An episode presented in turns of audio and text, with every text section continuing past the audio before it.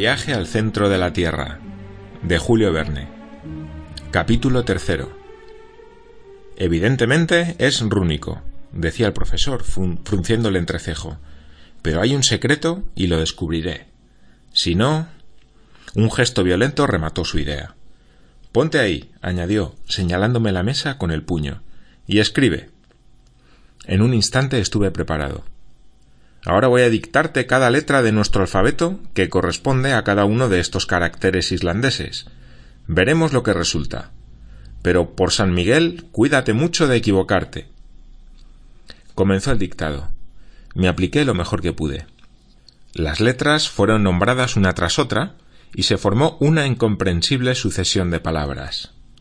Cuando estuvo terminado este trabajo, mi tío cogió ávidamente la hoja en la que yo acababa de escribir y la examinó mucho tiempo con atención. ¿Qué quiere decir esto? repetía maquinalmente.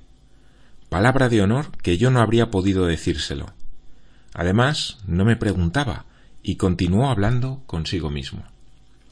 Es lo que llamamos un criptograma, decía, en el cual el sentido está oculto bajo letras revueltas adrede y que convenientemente dispuestas formarían una frase inteligible.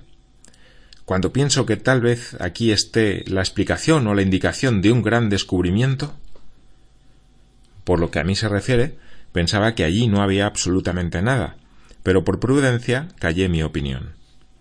El profesor cogió entonces el libro y el pergamino y comparó los dos.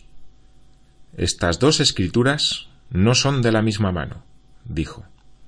El criptograma es posterior al libro, y lo primero que veo es una prueba irrefutable. En efecto, la primera letra es una doble M, que en vano buscaríamos en el libro de Turleson porque no fue añadida al alfabeto islandés hasta el siglo XIV. Así pues, hay por lo menos doscientos años entre el manuscrito y el documento. Admito que esto me pareció bastante lógico. Por tanto, prosiguió mi tío, esto me lleva a pensar que uno de los poseedores del libro fue el que trazó estos caracteres misteriosos. Pero ¿quién diablos fue ese poseedor? ¿No habrá puesto su nombre en algún lugar del manuscrito? Mi tío se quitó los lentes, cogió una gruesa lupa y revisó cuidadosamente las primeras páginas del libro. En el reverso de la segunda, la de la portadilla, descubrió una especie de mancha que causaba a la vista el efecto de un borrón de tinta. Sin embargo, mirado más de cerca, se distinguían algunos caracteres medio borrados. Mi tío comprendió que allí estaba lo interesante. Se empecinó, pues, sobre la mancha y con la ayuda de su gruesa lupa terminó por reconocer los signos siguientes, caracteres rúnicos, que leyó sin vacilar. Arne Saknusem exclamó en tono triunfante. Pero si es un nombre, y un nombre islandés, además, el de un sabio del siglo XVI, de un alquimista célebre. Miré a mi tío con cierta admiración. Aquellos alquimistas, prosiguió, Avicena, Bacon, Lulio, Paracelso, eran los auténticos, los únicos sabios de su época. Hicieron descubrimientos que todavía hoy nos asombran. ¿Por qué el tal Saknussemm no habría ocultado bajo este incomprensible criptograma alguna sorprendente invención? Debe ser así. Es así. La imaginación del profesor se inflamaba con esta hipótesis. Desde luego, me atreví a responder. Pero ¿qué interés podía tener ese sabio en ocultar de este modo algún descubrimiento maravilloso? ¿Por qué? ¿Por qué? ¿Qué sé yo? ¿No hizo lo mismo Galileo con Saturno? Además, ya lo veremos. Descifraré el secreto de este documento, y no comeré ni dormiré hasta haberlo adivinado. Oh, pensé yo. Ni tú tampoco, Axel, continuó. Diablos, me dije. Qué suerte que he comido por dos. Ante todo, dijo mi tío, hay que encontrar la lengua de esta clave. No debe ser difícil. Al oír estas palabras, alcé rápidamente la cabeza. Mi tío reanudó su soliloquio. Nada más fácil. En este documento hay ciento treinta y dos letras, que dan setenta y nueve consonantes por cincuenta y tres vocales.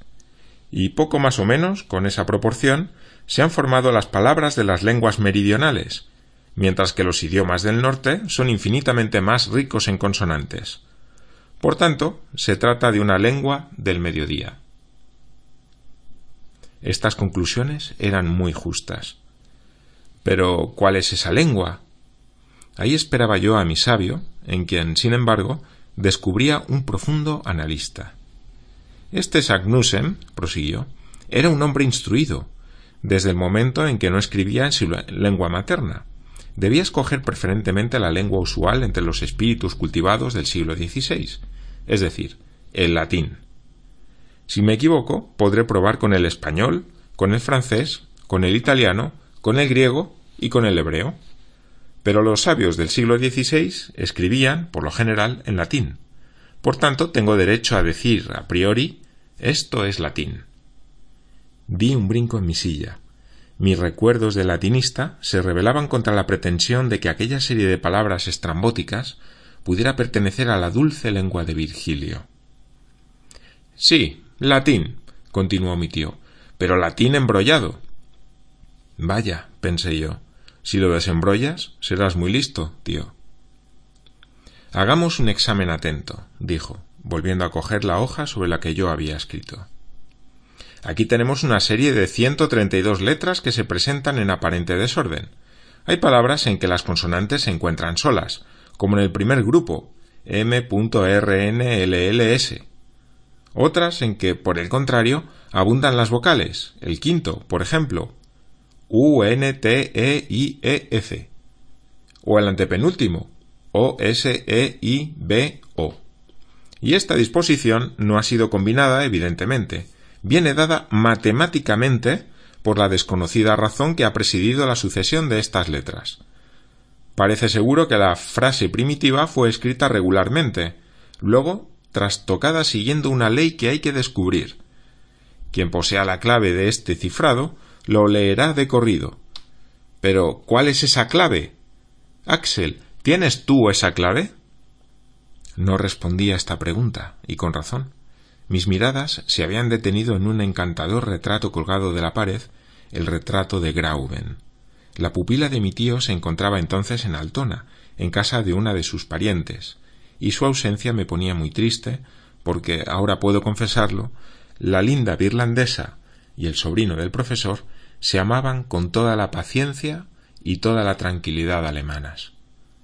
Estábamos prometidos sin que lo supiera mi tío, demasiado geólogo para comprender sentimientos semejantes. Grauben era una encantadora muchacha rubia de ojos azules, de carácter un poco grave, de espíritu algo serio, pero no por eso me amaba menos. En cuanto a mí, la adoraba, si es que este verbo existe en la lengua tudesca. Así pues, la imagen de mi pequeña virlandesa me transportó en un momento del mundo de las realidades al de las quimeras, al de los recuerdos. Volví a ver a la fiel compañera de mis penas y mis alegrías. Todos los días me ayudaba a ordenar las preciosas piedras de mi tío, las etiquetaba conmigo. Qué buenísima mineralogista era la señorita Grauben. Habría dado lecciones a más de un sabio. Le gustaba profundizar en las cuestiones arduas de la ciencia. Cuántas dulces horas habíamos pasado estudiando juntos. Y cuánto envidiaba yo a menudo la suerte de aquellas piedras insensibles que ella manejaba con sus encantadoras manos.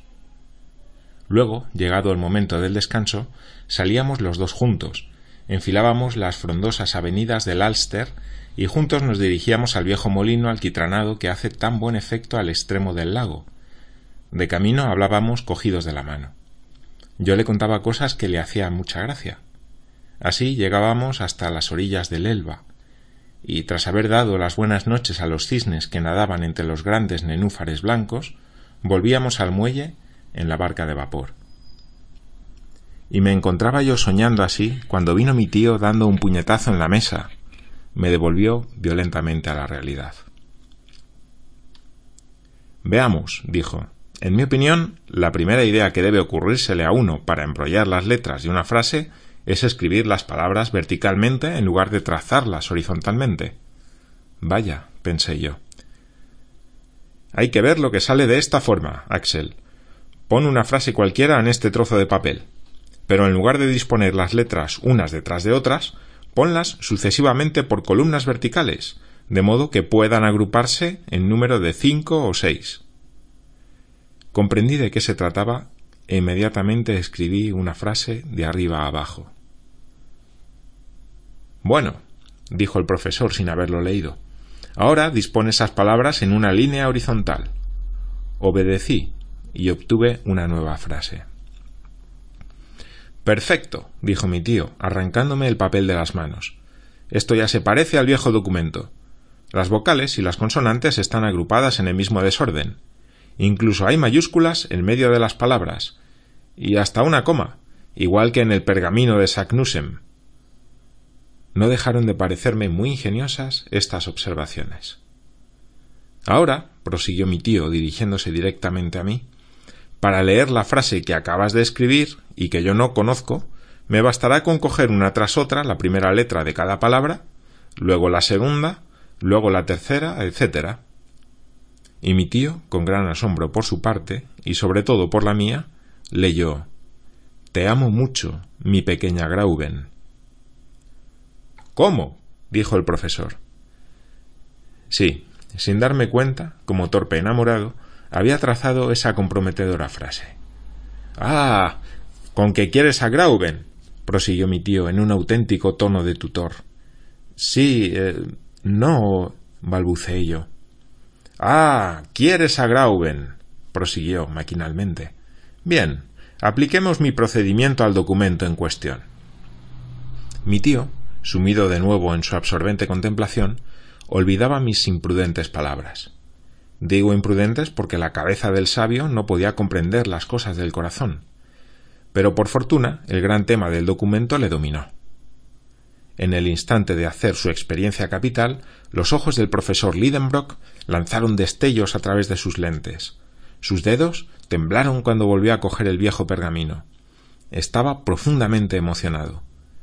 Por fin tosió con fuerza y con voz grave, deletreando una tras otra la primera letra luego la segunda de cada palabra, me dictó una serie incomprensible de palabras. Debo confesar que al concluir estaba emocionado. Aquellas letras, nombradas una a una, no habían ofrecido ningún sentido a mi entendimiento. Esperaba, pues, que el profesor dejara rodar pomposamente entre sus labios una frase de una latinidad magnífica. Mas, ¿quién hubiera podido preverlo? Un violento puñetazo sacudió la mesa. La tinta saltó. La pluma se escapó de mis manos. No es esto. Esto no tiene sentido. exclamó mi tío. Luego, cruzando el gabinete como una bala y bajando la escalera como una avalancha, se precipitó en la Königstrasse y echó a correr.